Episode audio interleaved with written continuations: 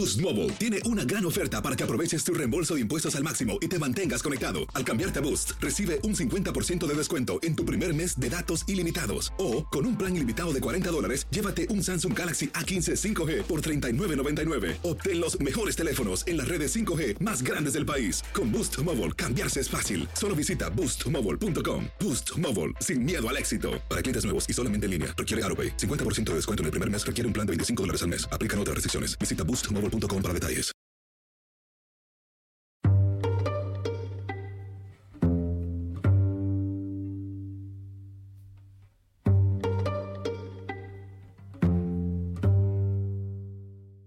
Bienvenidos a Mejor Vete, Cristina, un podcast de Univisión Noticias.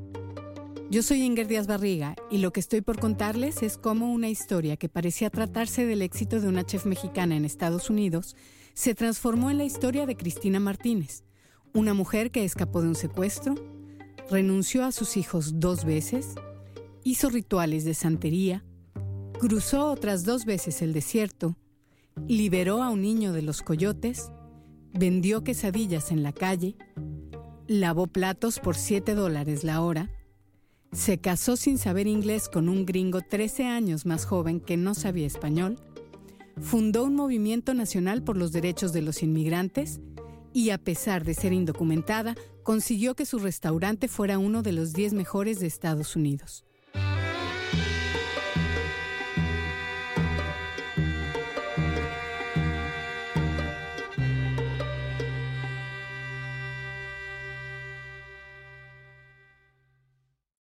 Cristina aún no tenía claro en lo que se había metido cuando de la noche a la mañana decidió cruzar el desierto. El hecho de que le pidieran sacar un pasaporte antes del viaje la confundió. Entonces yo traía mi pasaporte en mi mochila y pues yo pensé que antes de bajarnos al, al, al desierto pues iba a pasar como una, un avión y nos íbamos a pasar el desierto en avión. ¿Cuál? O sea, tú no tenías idea de lo que estabas haciendo. No, pues sí, encerrada 20 años con doña Rosalba y no veía yo tampoco televisión. Cristina emprendió el viaje. De Cancún voló al DF, de allí a Ciudad Juárez. Luego un camión la llevó con otros 25 migrantes a Agua Prieta, Sonora, donde iniciarían el cruce del desierto. Antes de llegar, pasaron por tres revisiones militares. Sea, este, Agua Prieta, Sonora, llegamos como a las 11 de la noche, bajamos del autobús, ya estaba haciendo mucho frío, porque era en octubre, y ya empezaba el cambio de clima. Pero el coyote nos dijo, nos vamos a ir todos, pero van a entrar de dos en dos, o sea, de parejas. No quiero que me hablen, no quiero que me pregunten, tampoco quiero que me sigan, pero no me pierdan de vista. Pues es bien feo, no sabes a dónde te van a llevar, ni cómo vas, ni, o sea, es algo horrible. La del desierto es una travesía que toca a muchos de los migrantes latinoamericanos que vienen a Estados Unidos. El número exacto de los que mueren en el intento de atravesarlo es incierto, pero se presume que rebasa ampliamente los 300 por año.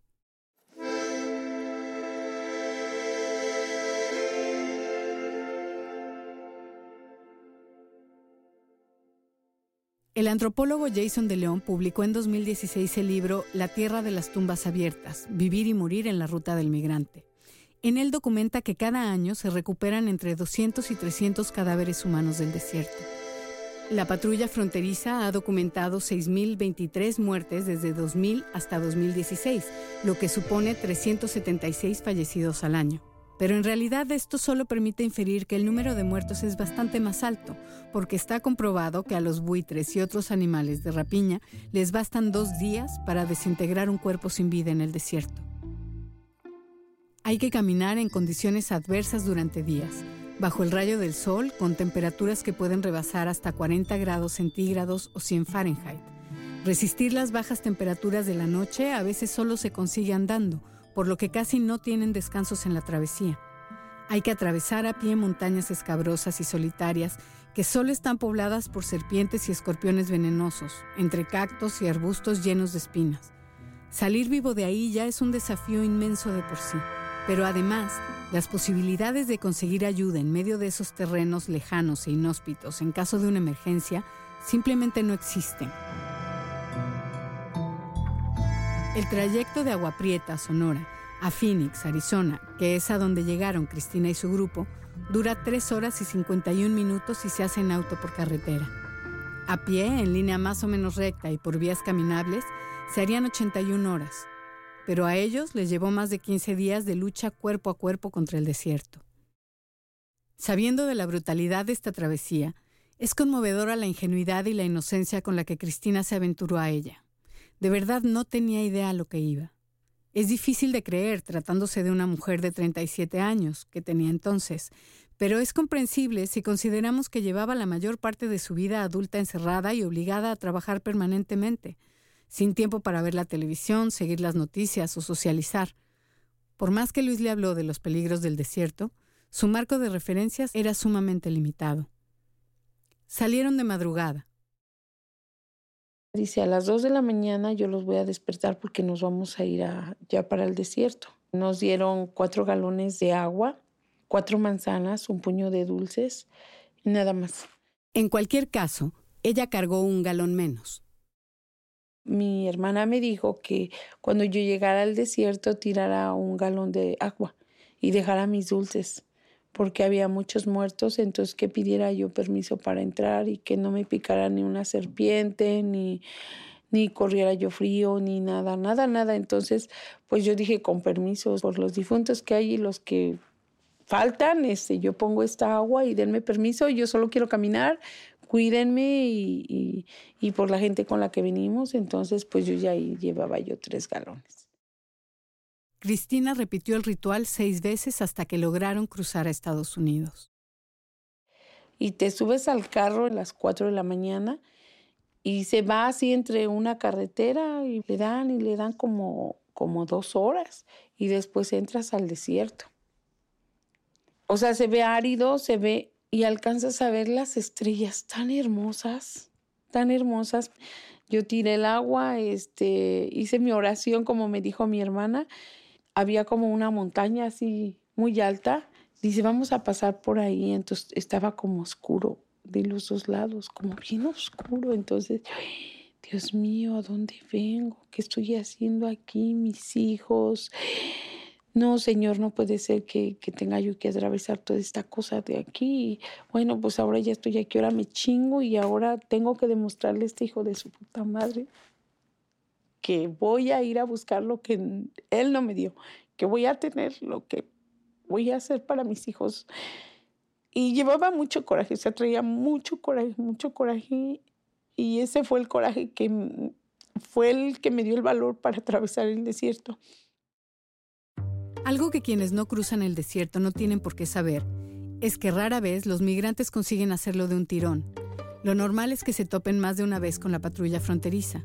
A veces huyen y consiguen perdérseles. Otras los capturan y los registran. Y si están fichados o descubren que tienen antecedentes delictivos, los deportan.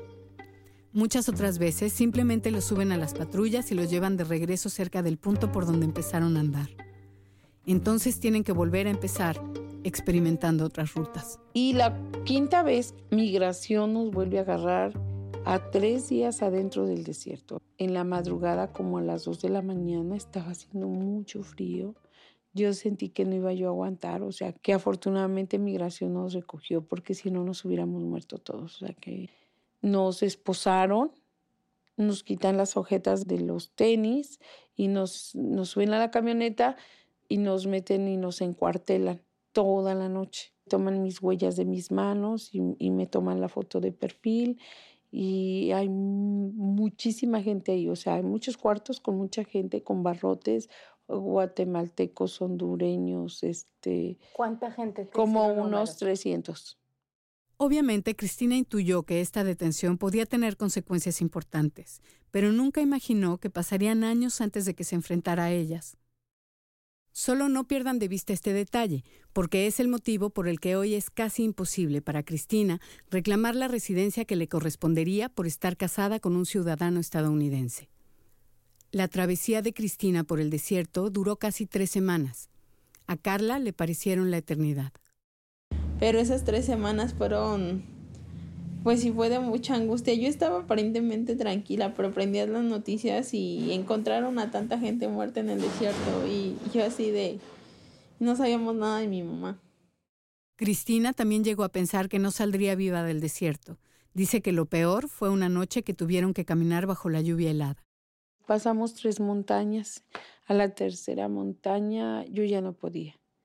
Entonces le dije, ya, yo ya no me voy, ya, aquí yo me quedo. Sea, yo ya, ya estaba casi más muerta que, que viva. Y, y, un muchacho este, me jaló así de las greñas y me rompió la ropa, así me la arrancó, me la rompió, me quitó las chamarras y me aventó agua en la cara y dice, vámonos, vámonos, vámonos, no te puedo dejar aquí. Cuando él me echó el agua, recordé a mis hijos y, y el coraje que traía yo con Isaías, que me hizo seguir.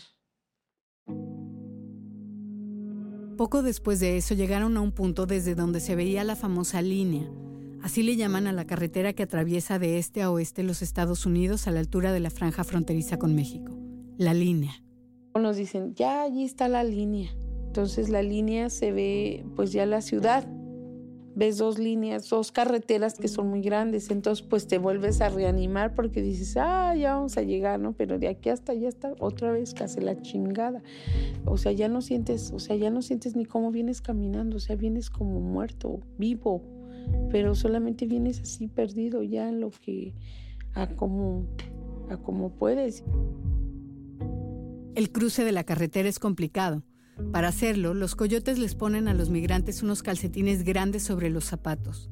La idea es que así son más fáciles de borrar sus huellas para que la migra no los siga. Es la única parte del camino en la que los coyotes se quedan por detrás de los migrantes para desvanecer su rastro. En términos de migración, se les llama coyotes a los hombres que resuelven el paso ilegal de personas a Estados Unidos. Ellos se encargan de gestionar la logística de la travesía y guían a los migrantes por las distintas rutas para atravesar el desierto, evadiendo retenes, ya sea de patrullas fronterizas o de asaltantes y narcotraficantes, y pagando cuotas a otros implicados en el tráfico de personas, como los transportistas que ofrecen sus vehículos para cargar gente en el cruce. Generalmente cobran sumas que hoy oscilan entre 5 y 8 mil dólares por persona. Dice entonces, todos juntos, cuando yo les diga a correr, a correr. Ay, no, se mira la carretera que se ve grande, pero está grandísima la pinche carretera, tiene seis carriles. O sea, tiene que ser bien rápido, rápido, rápido, rápido, rápido. Entonces, pues tienes que volver a relajarte, a concentrarte y correr. Y ese, ese mismo correr que sentí fue cuando yo sentí que salí de la casa de Isaías. O sea, esa misma angustia, esa misma preocupación de nervios de salvar mi vida, esa misma volví a sentir cuando atravesé la línea. Llegaron a Phoenix, Arizona. Ahí los alojaron unos indios americanos. Los indios estaban bien marihuanos y con su cerveza y nos metieron a un cuarto de triquis, había pelos de gato, de pollo, no, no, no, no. y un hambre y un frío y un sueño y todo junto, o sea, la emoción de que ya estás adentro en, Estados Unidos. Ya fueron por unas cocotas así grandotas y unas cinco pizzas y, fue lo que comimos, o sea, así como para celebrar el triunfo de haber atravesado la frontera, pues fue eso. Se sirvieron Coca-Colas y pizzas en una celebración simbólica que desafiaba las lamentables condiciones en que estaban. Pero todavía les faltaba el cruce final, el de otra carretera donde hay agentes de inmigración inspeccionando el paso. Muchos coyotes cargan a los inmigrantes en las cajas de trailers o camionetas para hacerlo. Es en ese trance en el que decenas de migrantes se asfixian amontonados unos sobre otros, porque a las condiciones de calor y hacinamiento se suma que ya vienen medio muertos de atravesar el desierto. Es en ese momento a donde cuando más arriesgan la vida, cuando lo suben a los trailers, no cuando atraviesas el desierto, esa es una. La otra es cuando te cargan, se dice así. A Cristina la subieron a la caja de una camioneta con otros seis hombres. Ella iba encima de ellos. Y encima de todos, un helicóptero patrullaba también el espacio aéreo. Cuatro horas en, entre las piedras y el desierto. Nos lleva un blanco, un indio blanco. El helicóptero es como rodeando la camioneta. Cuando pasamos la línea, nos descargan ahí en un parte de como de desierto, cerca del aeropuerto en Phoenix. Y dices, bueno, ya voy a usar mi pasaporte, ¿no? O sea, la ilusión que le hacen los aviones a Cristina se sobrepone a todo. Pero no, no la subieron a ningún otro avión. Todavía le quedaba mucho por aprender de las limitaciones de su nueva condición de inmigrante sin documentos. Nos bajaron de dos en dos, o sea, nos pasó un carro, nos subimos dos, nos compraron ropa, nos llevaron al hotel, subimos Colorado, Las Vegas, y empezamos a atravesar todo el país para llegar aquí a Filadelfia y tardamos siete días. Llegando a Filadelfia la recibió Luis, el ex de su hermana. Además de hospedarla, la ayudó a recuperarse de la paliza del cruce.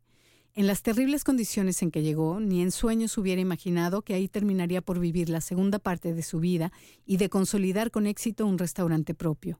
No tienes teléfono, si no traes dinero, si ya no traes nada, o sea, vienes tirando todo, todo, todo, todo. Cuando sales del desierto eres un pordiosero, eres un ser viviente, pero más muerto que vivo. No, yo llegué así igual, como cuando te salí de la casa de Isaías, flaca, seca y quemada y rasguñada. Y estuve ocho días en reposo porque pues, o sea, te dan de comer, te dan suero, te, o sea, cuando llegas aquí, el que te recibe te compra ropa, te, te atiende, depende cómo tú, cómo tú llegues, pero yo no, o sea, yo llegué muy mal, igual, muy mal, muy mal.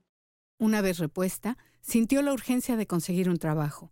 Necesitaba juntar dinero para pagarle a Luis el paso y también tenía que mandarle algo a su hermana Reina para cubrir los gastos de Carla, que se había quedado a vivir con ella en Cancún la primera vez pues fue mucho más difícil porque él no me recomendó y aparte de todo, pues a donde vas a preguntar el trabajo te dicen, ¿y hablas inglés?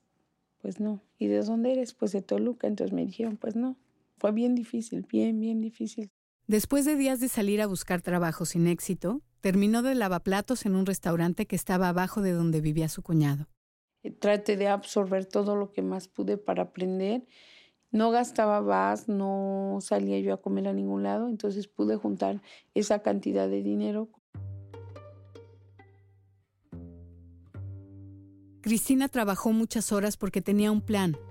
Una vez que juntara el dinero necesario, volvería a México, recuperaría a sus hijos y montaría un restaurantito que le permitiera mantenerlos y ponerlos a estudiar. Antes de cumplir dos años en Filadelfia, de pronto decidió volver. En la memoria de Cristina, ese tiempo transcurrió con ella lavando platos todas las horas posibles y ahorrando cada centavo. Carla reconoce que ella tuvo que ver en que su mamá precipitara el regreso. Dice mi tía, yo no me acuerdo que yo ya estaba muy rebelde. Pues iba entrando a la prepa, como que ya no quería que la escuela, ya muy renuente en esa cuestión. Y entonces se regresó mi mamá a controlarme. Carla había dejado un novio en Capuluac, y eso tenía intranquila a Cristina, que no quería que se casara tan chiquita. Tenía 16 años, y menos con alguien de su pueblo. Le aterraba la posibilidad de que se repitiera su historia en su hija. Ya en México, Cristina se asesoró legalmente para recuperar a sus hijos. En poco tiempo consiguió montar de nuevo su vida en Capuluac y reunirse con ellos. Yo fui al Ministerio Público, pedí la patria potestad de mis hijos, me la dieron. Yo me llevé a Jesús conmigo y a Isaías a la casa de mi mamá. Carla regresó de Cancún para estar con ellos. Durante unos meses la vida pareció acomodarse. Cristina improvisó una pequeña barra en la planta baja de la casa de sus papás. Ahí vendía tortas, fruta, jugos, licuados. Además le ayudaba a su mamá a preparar grandes cantidades de barbacoa para un cliente que surtía a varios restaurantes. Volver a Estados Unidos no estaba en sus planes. No imaginaba que pronto tendría que hacerlo. Isaías, el papá de sus hijos, reapareció y empezó a dejarse ver por su casa, espiando al acecho, alimentando el miedo que ella todavía sentía por sus amenazas. Una tarde, Jesús, su hijito de seis años, llegó muy serio a hablar con ella. Mi papá dice que, que te lleve yo a algún lugar y que ahí nos va a ver y, y él dice que te va a matar ahí, entonces mejor vete, mamá. Dice mi papá que me tengo que ir con él, porque si no dice que te va a matar. Se vete, mamá, y cuando yo esté grande te voy a encontrar. Entonces Isaías chico quiso irse con Jesús para cuidarlo. Carla ya se había ido a estudiar enfermería y vivía en un internado en Morelia. De pronto Cristina se encontró sin sus hijos de nuevo y acudió una vez más a su hermana Guilla en busca de consejo. Mi hermana le detectan cáncer ya un poco más avanzado. Hablo con ella y me dijo, tú vete antes de que me pase algo, dice, porque si me pasa algo ya mi mami no te va a dejar ir. Mejor vete antes de que me muera yo. Tienes mis bendiciones, mis orillas y toda la gente va a estar contigo. Donde yo esté voy a orar mucho por ti, voy a pedir por ti. Entonces tengo las bendiciones de mi hermana. Además, la escuela de Carla resultó más costosa de lo que esperaba y Cristina no quería sacarla. Así las cosas, el paréntesis de su regreso a México se cerró pronto. Esa fue la segunda vez que renunció a sus hijos. Estaba marchando bien, estaba yo muy contenta, pero al ver a Isaías que era por ahí rondando, pues ya no. Y pues dije, bueno, si yo ya sé dónde puedo hacer dinero para mi hija, pues ¿qué estoy haciendo aquí? Eh, mi hermana le da cáncer, y yo veo la, cómo empieza la escasez de las cosas, entonces dije, yo tengo que irme otra vez. Y ya estando allá, bueno, yo voy a ver qué hago para comprar mi casa y tener a todos mis hijos juntos. Con la decisión tomada, empezó a prepararse dos meses antes o tres meses antes empecé a hacer ejercicio, a correr a las 12 del día en el sol. Mi mamá se enojaba mucho porque pues, yo les decía a las chicas, ustedes atiendan, yo voy a correr. Entonces mi mamá me dice, está loca, no que quería el negocio, no que ya se va a correr. Físicamente estaba más preparada que la primera vez, sin duda. Pero en este cruce que duró casi dos semanas, Cristina se enfrentó a otras situaciones que la tomaron por sorpresa. Diez hombres blancos armados los asaltaron, desnudaron a todos para revisarlos de uno en uno a ver si llevaban dinero o drogas. Muy feo, nos abrieron de las piernas desnudas. Y volví a recordar cuando mi marido estaba con la amenaza de la pistola. Cerré mis ojos y dije, Señor, pues ya, o sea, no creo que pasemos de esta. O sea, ya no sabíamos si nos iban a matar, a violar o, o a cortar las manos, la cabeza.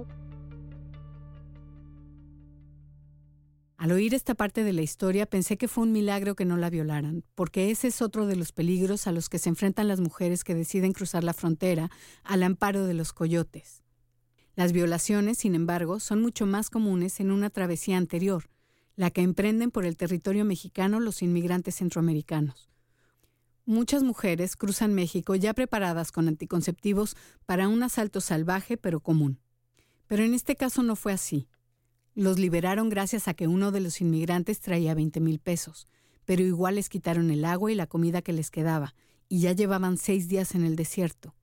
Como pudieron, cruzaron la línea y terminaron escondidos en un hotel cercano al aeropuerto de Las Vegas, porque supuestamente los coyotes los iban a llevar en avión a Filadelfia. No fue así, pero ahí Cristina se enfrentó a otra situación inesperada. Había un niño como de 13 años que no habían pagado el paso y que sus familiares no le contestaban, entonces el niño estaba llorando. Eh, decía, es que mi mamá no quiere pagar o no tiene dinero, dice, y ellos dicen que si no me van a regresar a México, yo ya me quiero ir, pero ellos quieren como robarme a otro lado. La información era confusa, pero Cristina intuyó que ese pequeño corría peligro. En ese momento sintió la necesidad de defenderlo, o por lo menos de ayudarlo a escapar sin importarle el riesgo. El coyote le había encargado a ella que pagara la comida de todos, así que tenía dinero.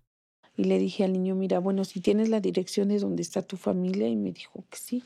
Entonces los señores que nos trajeron se salieron y yo le di todo el dinero para que se, se viniera para Nueva York. Entonces cuando ellos llegan, dice, ¿y dónde está el niño? Pues no, o sea... Mm. ¿Y, ¿Y no te metiste en un problema por el dinero? No, porque vienen drogados, vienen marihuanos, no, o sea, es como, pues traen, como yo traigo mi bolsa de dinero, ellos traen así, pues ellos, ellos están pagados con mucho dinero, pues a mí me costó mi paso, ¿cuántos? Cinco mil dólares. Y así cada uno. Ajá. La segunda vez que Cristina llegó a Filadelfia, estaba dispuesta a conseguir un empleo mejor que el de lavaplatos. Su experiencia previa en el restaurantito le había servido para hacerse una idea más clara de sus posibilidades de trabajo.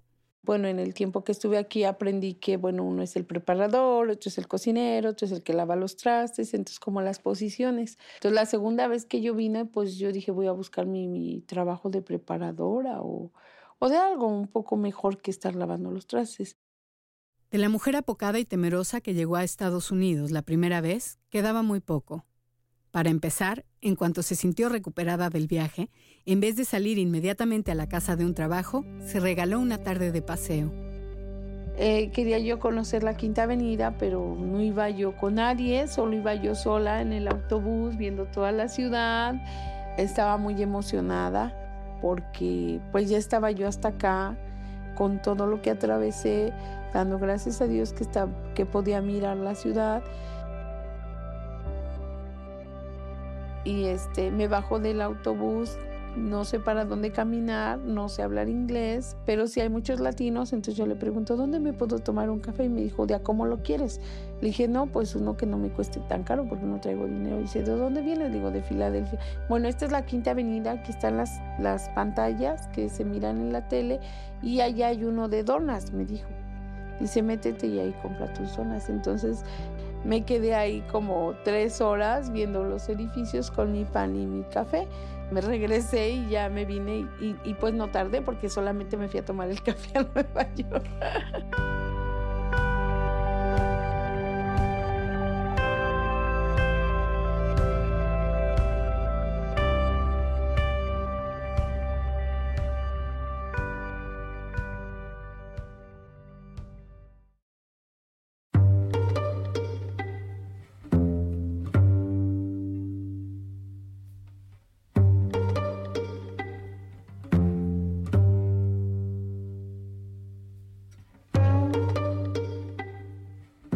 El próximo capítulo, Cristina consigue un buen trabajo y se casa con un hombre que la quiere bien, pero cuando por fin parece que su vida se está recomponiendo, la despiden y termina vendiendo quesadillas en la calle.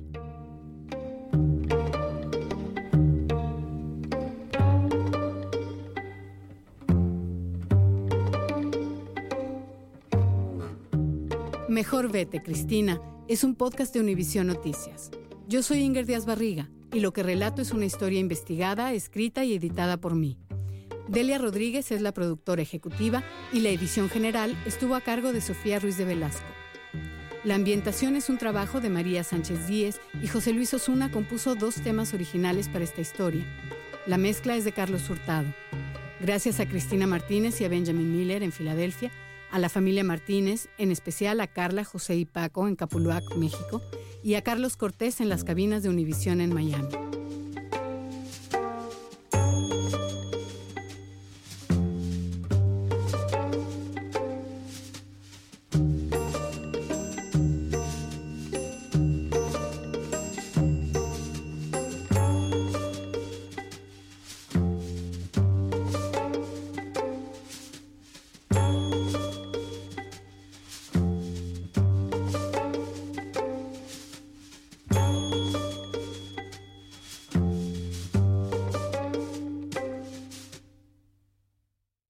Boost Mobile tiene una gran oferta para que aproveches tu reembolso de impuestos al máximo y te mantengas conectado. Al cambiarte a Boost, recibe un 50% de descuento en tu primer mes de datos ilimitados. O, con un plan ilimitado de 40 dólares, llévate un Samsung Galaxy A15 5G por $39.99. Obtén los mejores teléfonos en las redes 5G más grandes del país. Con Boost Mobile, cambiarse es fácil. Solo visita boostmobile.com. Boost Mobile, sin miedo al éxito. Para clientes nuevos y solamente en línea, requiere AroPay. 50% de descuento en el primer mes requiere un plan de 25 dólares al mes. Aplican otras restricciones. Visita boostmobile.com para detalles.